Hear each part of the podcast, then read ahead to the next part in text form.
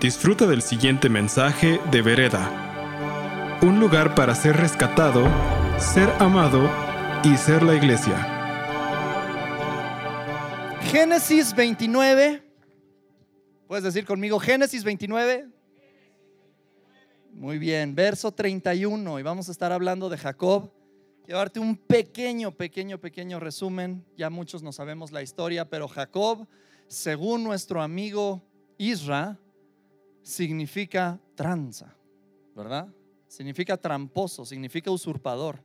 Y eh, así como él hizo trampa, también le hicieron trampa. Dice la palabra de Dios que lo que siembra uno cosecha. Dios no puede ser burlado. Y le hicieron trampa. Y entonces le gusta su prima Raquel, habla con su tío, se valía en ese entonces, no te pongas nervioso. Se valía en ese entonces eso. Habla con su tío, le dice, trabaja siete años por Raquel. Llega el día de la boda, gran noche, increíble. El día siguiente, el día después de la noche de bodas, se despierta, le va a dar un beso a su esposa y, ¡oh! Sorpresa, no es la mujer que él había estado esperando, es la hermana mayor, Lea. Tiene que trabajar otros siete años por Raquel y eh, Lea, que va a ser la protagonista de nuestra historia el día de hoy.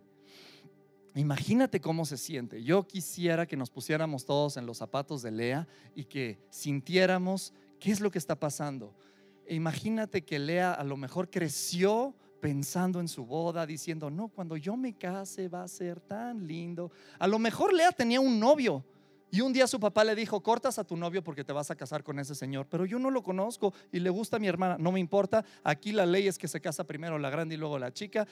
¿Te imaginas? O sea, qué abuso. ¿Te imaginas esta situación de qué dificultad, qué circunstancia adversa? Y vamos a leer desde el verso 31 cuando el Señor vio que Lea no era amada, es que me encanta nada más decir, cuando el Señor vio, el Señor ve, el Señor ve. Y por eso estábamos hace rato recordándote, no importa qué tan larga ha sido la temporada, el Señor ve. Cuando el Señor vio que Lea no era amada, le concedió que tuviera hijos, pero Raquel, su hermana, no podía concebir. Así que Lea quedó embarazada y dio a luz un hijo, a quien llamó Rubén porque dijo, el Señor se ha dado cuenta de mi sufrimiento y ahora mi esposo me amará. Al poco tiempo volvió a quedar embarazada y dio a luz otro hijo a quien llamó Simeón, porque dijo, el Señor oyó que yo no era amada y me ha dado otro hijo. Después quedó embarazada una tercera vez y dio a luz otro hijo y lo llamaron Leví, porque dijo, ciertamente esta vez mi esposo sentirá cariño por mí, ya que le he dado tres hijos. Una vez más Lea, quedó embarazada y dio a luz otro hijo, a quien llamó Judá, porque dijo, ahora alabaré al Señor. Y dejó de tener hijos. Eso es lo que vamos a estar estudiando en esta mañana. Acompáñenme a orar para que Dios sea el que revele su palabra, el que traiga interpretación. No es importante lo que yo voy a decir, sino lo que el Espíritu Santo quiere decirte a través de mis palabras. Y Señor, te damos gracias porque tú estás en este lugar. Te damos gracias, Señor, porque tú nos encuentras a donde nosotros te vamos a buscar. Nosotros vamos a alabarte y tú ya nos estás esperando con tus brazos abiertos, con tu corazón abierto. Te damos gracias, Señor, por tu palabra que es verdad. Te damos gracias, Espíritu Santo, porque tú estás aquí, Señor, y tú nos revelas a Jesucristo y la palabra en el nombre de Cristo Jesús. Amén. Muy bien, entonces, ¿te imaginas qué es lo que está pasando, Lea? ¿Qué onda con esta circunstancia? ¿Qué diferente eh, eh, la circunstancia que ella tenía con la que, eh, en la mente, con la que está sucediendo? Y a veces así nosotros tenemos en la vida estas ideas románticas, ¿no? No sé si te ha pasado, de repente a lo mejor a través de películas, a través de lo que te cuenta un amigo, a lo mejor a lo que, lo que ves por medio del Instagram, tú tienes una idea romántica, veas una familia en sus vacaciones y dices, ah, yo quiero ir ahí, es que se ve tan perfecto, mira nada más todos cómo se abrazan como familia, ¿no? Y, por ejemplo, nosotros como familia teníamos la idea romántica de tener un perrito. Compramos un perrito, no contentos con eso, ahora tenemos dos perritos gracias a mi amiga Marta, Pero es una idea súper romántica. Yo me acuerdo que pensaba, no, qué increíble, yo voy a pasear a los perros. Cuando llegue al final del día, me voy a hacer un cafecito, un tecito caliente, voy a salir al parque y caminando con el perro, reflexionando acerca de qué linda es la vida y qué bonito estuvo mi día. Solo para darte cuenta que el perro empieza a jalarse, te cae el café, este, no sabes ni para dónde correr, está ladrándole a todo el mundo, ya hizo popó, entonces tienes que, ¿dónde dejo el café para, ah, ya me equivoqué de mano? Todas estas cosas que, son, eh, al final ya no es tan romántico como se pensaba, ¿no? ¿O qué tal, por ejemplo, eh, me acuerdo de un ejemplo, eh, una de mis maestras en el Instituto Bíblico dice que cuando iba a tener a sus hijos, cuando iba a dar a luz, dijo, yo no quiero ser como esas personas fodongas que salen en la foto ahí, todas así como demacradas y el bebé y todas sudadas. No, yo voy a ponerme una bandita con una flor aquí, rosa, y voy a recibir a mi nena y mis fotos van a estar increíbles. Sí, cómo no. Empieza el trabajo de parto y dice, pues, la banda esa ya la tenía yo de antifaz. aquí está todo no sé qué. ¿Y cómo crees salieron mis fotos? Obviamente hay una razón por la cual, ¿no? Pero hay una que es por excelencia y es Disneylandia. Porque Disneylandia es el lugar más feliz de la tierra, dicen, ¿no? Solamente que así como es tu momento feliz y tu lugar romántico, así también lo es para el resto del mundo. Entonces, cuando tú llegas a Disneylandia a vivir tu experiencia, y dices, va a estar increíble, va a estar qué lindo, mis hijos van a ver a Mickey, no sé qué. No, estás ahí con otras 100 mil personas, todo el mundo atascado peleándose. De repente te encuentras en el calor de Florida de 38 grados y 98% de humedad en una fila de dos horas y media para un ride que va a durar 30 segundos.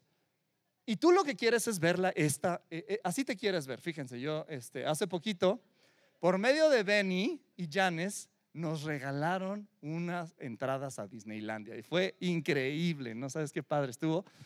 Pero eso es lo que todo el mundo quiere ver. En el Instagram, esta es la foto que subes.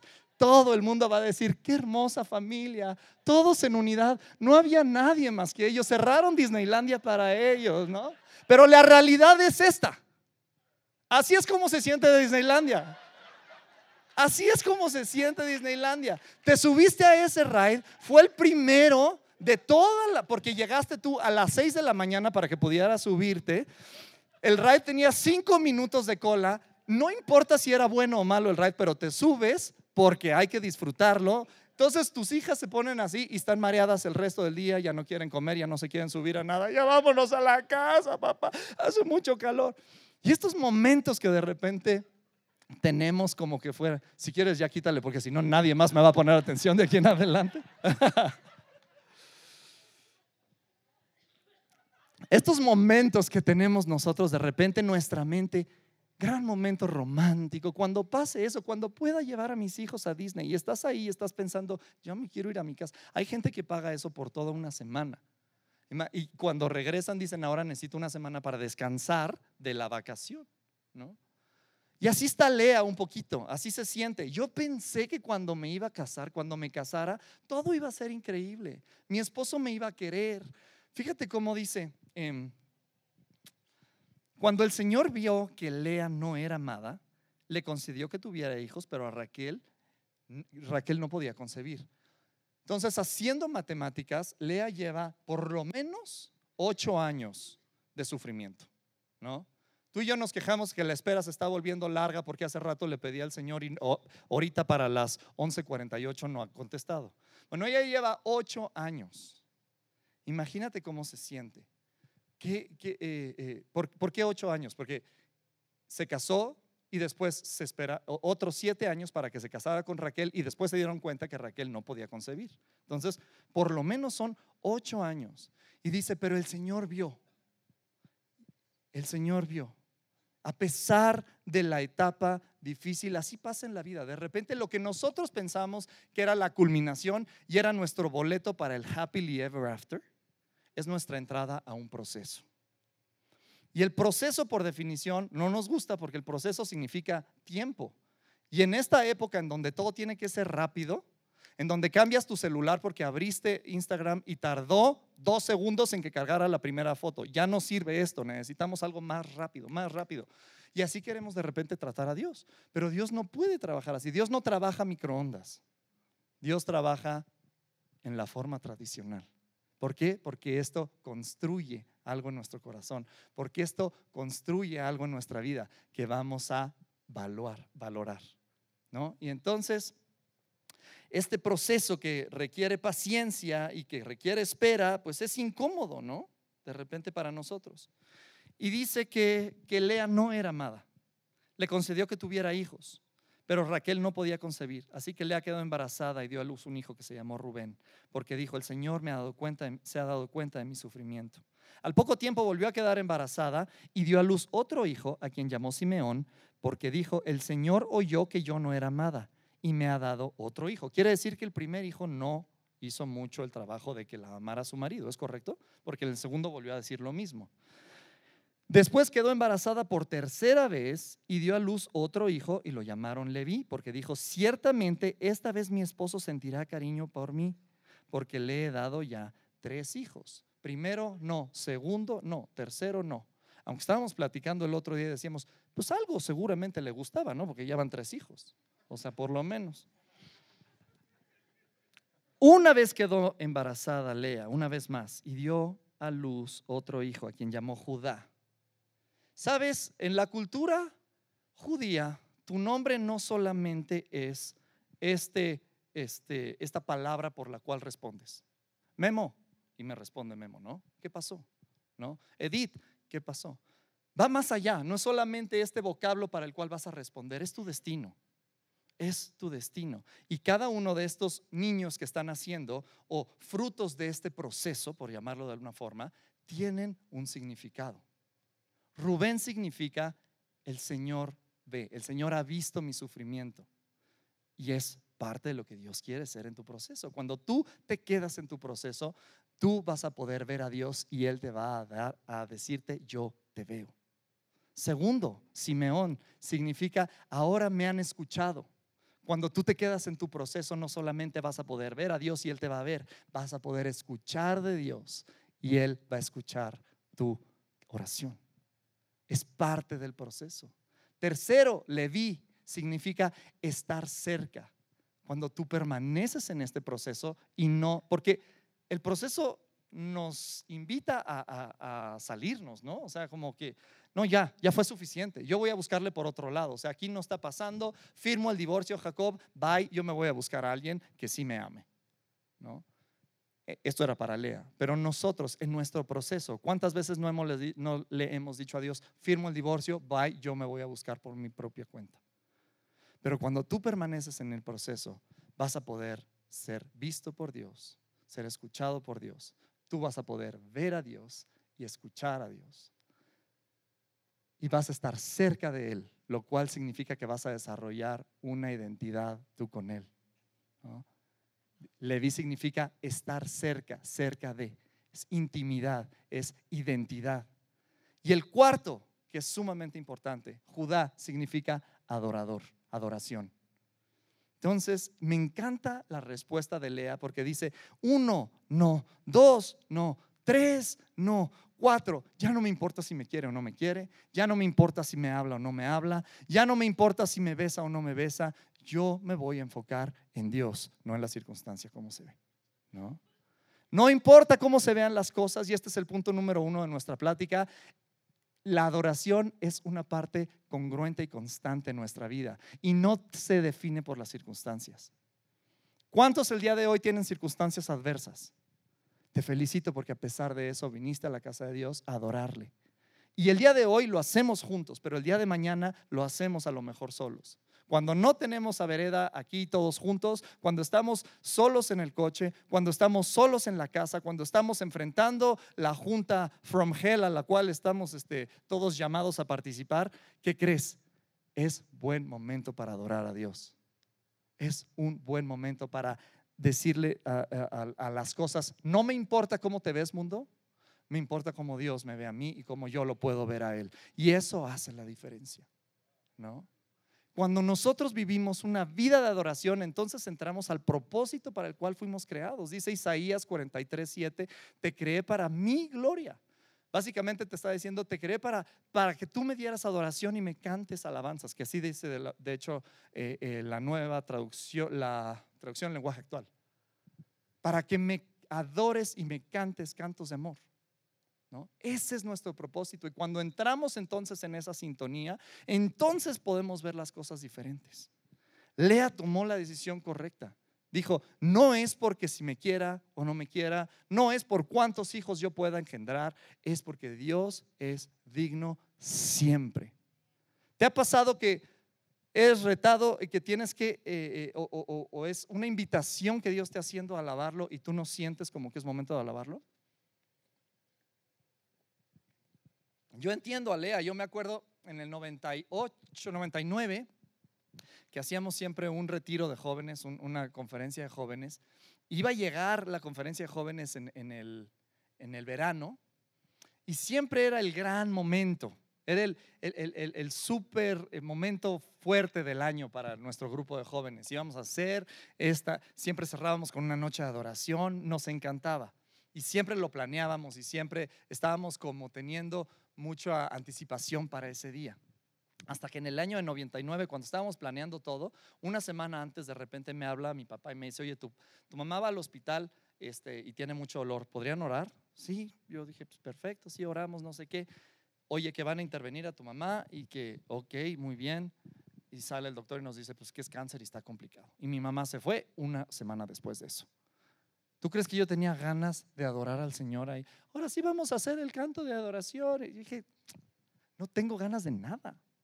Pero no es, no es acerca de lo que yo tenga ganas, es acerca de que Dios es digno, siempre, siempre, todos los días. Él es digno. Si Él no volviera a hacer nada, y lo he dicho muchas veces aquí, pero me encanta decirlo, porque si Él no volviera a hacer nada más por ti, por mí, sigue siendo digno de toda nuestra adoración.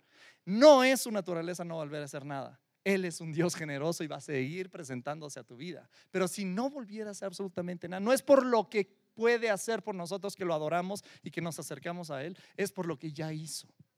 Así es. Entonces, punto número uno, las circunstancias no determinan nuestra adoración. Punto número dos, dice en Apocalipsis 5:5, no lo tienen que buscar, pero menciona al león de la tribu de Judá. ¿Y quién es esa persona? ¿Quién es el león de la tribu de Judá? Jesús, ¿no? ¿Qué significa león? El león significa realeza, poder, fuerza, liderazgo. Él es Jesús, ¿no? Es el jefe, el rey, el protector, el cuidador de Judá. ¿Qué significa Judá? Adoración. Entonces, Jesús es el protector de los adoradores.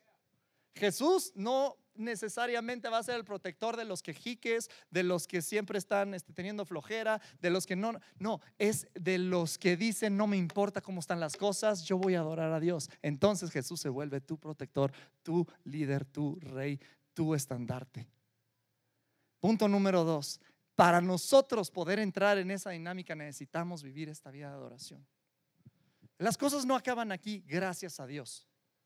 Las cosas no acabaron aquí dice que Lea, independientemente de lo que pasara, ya entró en su proceso de plenitud y dijo, así me quieran o no me quieran, yo voy a alabar a Dios. Vámonos 20 capítulos para enfrente en Génesis 49 y les voy a leer qué pasa después con el fruto del proceso de Lea. Entonces, cuando tú estás en tu proceso vas a poder ser visto, ser escuchado, vas a desarrollar una identidad y vas a vivir esta vida de adoración. Imagínate que Judá, como les dije, tu nombre es tu destino, ¿no? Imagínate que todos los días en el recreo de la primaria le dicen, oye, adorador, ¿vienes a jugar fútbol con nosotros? Oye, adorador, ¿traes cinco pesos? Oye, adorador, ¿hiciste la tarea? Oye, adorador, ve a traerme. Oye, adorador, juegas conmigo. Oye, adorador, adorador, adorador, adorador. ¿Qué crees que pasa? Esto se vuelve una identidad en tu vida, ¿no? Entonces, la adoración en la vida de Judá es central. Y fíjense lo que pasa cuando la adoración es central en tu vida. Y vamos a entender esto como que un hijo es el fruto de la vida de una madre, ¿sí? ¿Podemos decirlo de esta forma? No importa que vaya a decir, no van a decir nada. ¿Sí? entonces, el fruto del proceso de Lea, fíjate lo que dice Génesis 49 en el 9. Ah, eh, contexto, Jacob ya se está muriendo. Jacob, son las últimas horas de Jacob y lo que hace es junta a sus hijos y va a hablar bendición uno por uno. Resulta que Jacob al final tiene muchos hijos, ya no sabemos la historia. Y uno por uno va a hablar bendición. Y generalmente la bendición mayor le tocaba al primogénito. Pero fíjense lo que sucede aquí. Muy extraño. Génesis 49, 9. Judá, mi hijo, eres un león joven que ha terminado de comerse a su presa se agazapa como un león y se tiende como una leona. ¿Quién se atreverá a despertarlo? Y lo siguiente, el cetro, ¿qué significa un cetro? Rey, ¿no? El cetro no se apartará de Judá, ni la vara de mando de sus descendientes hasta que venga aquel a quien le pertenece, a aquel a quien todas las naciones honrarán. Básicamente le dice, eh, desde, en el 8, perdón, Judá, tus hermanos te alabarán, agarrarás a tus enemigos por el cuello, todos tus parientes se, inclinarán ante a ti. ¿Qué onda? Cuando nosotros vivimos esta vida central de adoración, entramos a nuestro propósito, entonces es que vas a lograr esa posición de liderazgo y de influencia que tanto hemos estado esperando. Tu camino no es qué tanto puedes luchar, qué tan fuerte, qué tan inteligente, es que tu adoración sea el núcleo central en tu vida. Eso es lo que hace la diferencia. Eso es lo que nos pone en una situación de liderazgo e influencia. ¿Por qué? Porque entonces, otra vez, como decíamos, cuando mis rodillas tocan el piso, mis manos tocan el cielo. Quieres, ah, vamos, vamos a voltear el silogismo. Si en algunas áreas de tu vida no estás viviendo con liderazgo y con influencia o te está faltando, considera tu vida de adoración. Esta puede ser la respuesta que te lleve y que te catapulte hacia lo que Dios está pensando y planeando de ti y hacia tu destino. Estamos todos los días despertándonos, cerrando nuestros ojos y diciendo, gracias Dios por este día antes ni siquiera de poner un pie en el piso, conecta con tu Dios. Así como nos decía Andrea la vez que habló de adoración, es sencillo. Número uno, lo primero que haz, centra tu vista, tu mente, tus sentidos hacia Dios y dile, Señor, dependo de ti en este día. Gracias por estar conmigo. Gracias porque el día de hoy puedo respirar, estoy sano. levanto mis manos y te alabo porque tú eres bueno. Señor, queremos nosotros vivir esta vida de adoración.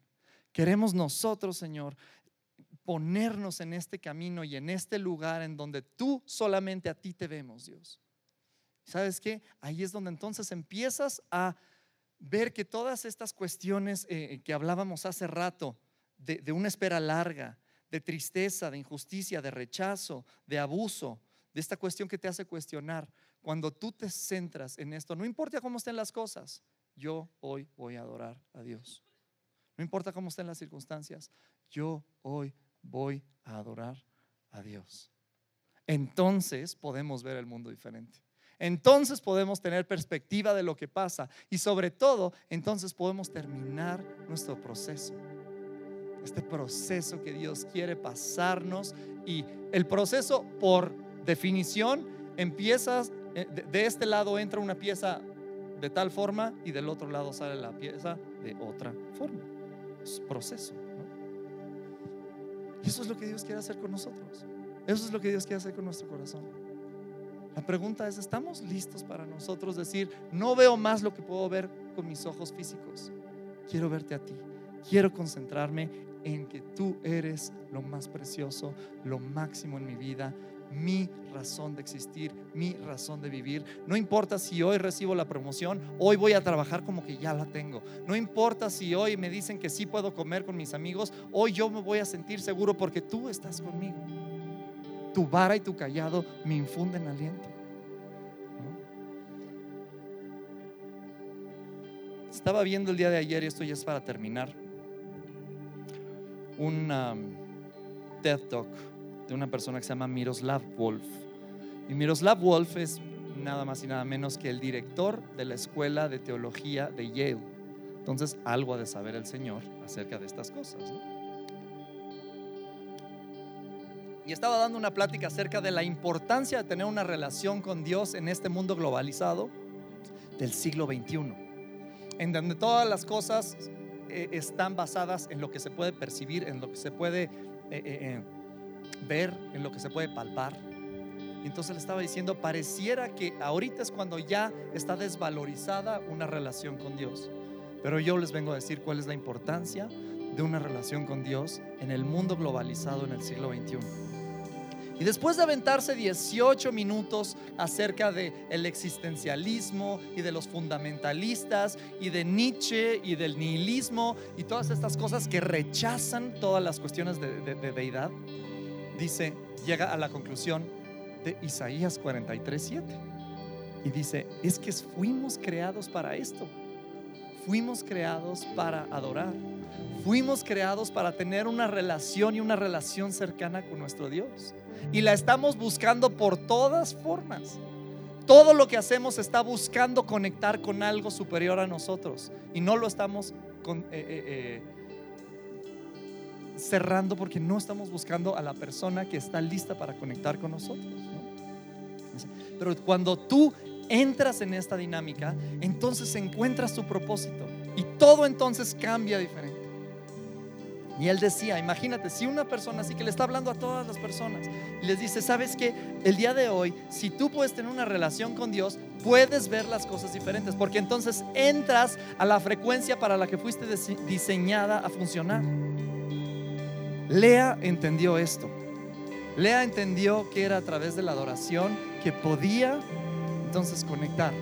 No era a través de cuántos hijos más. Yo creo que dijo, pues ya llevo cuatro, van a ser cinco, seis, siete, ocho. ¿Cuántos hijos me va a costar? No, ¿sabes qué? No, voy nada más con Dios y ya no me importa qué pase después. Y de ahí entra este proceso de plenitud. Cuando tú llegas a este lugar de plenitud porque entendiste tu propósito de adorar, entonces entiendes lo siguiente, que es el título que tienes. Y es el título de hijo de Dios. Y entonces dices, ya poco me importa todo lo demás. Ya tengo, ya estoy haciendo lo que tengo que hacer y ya sé quién soy. Gracias por escuchar este mensaje de Vereda. Esperamos que haya sido de impacto para tu vida. Para más mensajes como este, visita vereda.mx.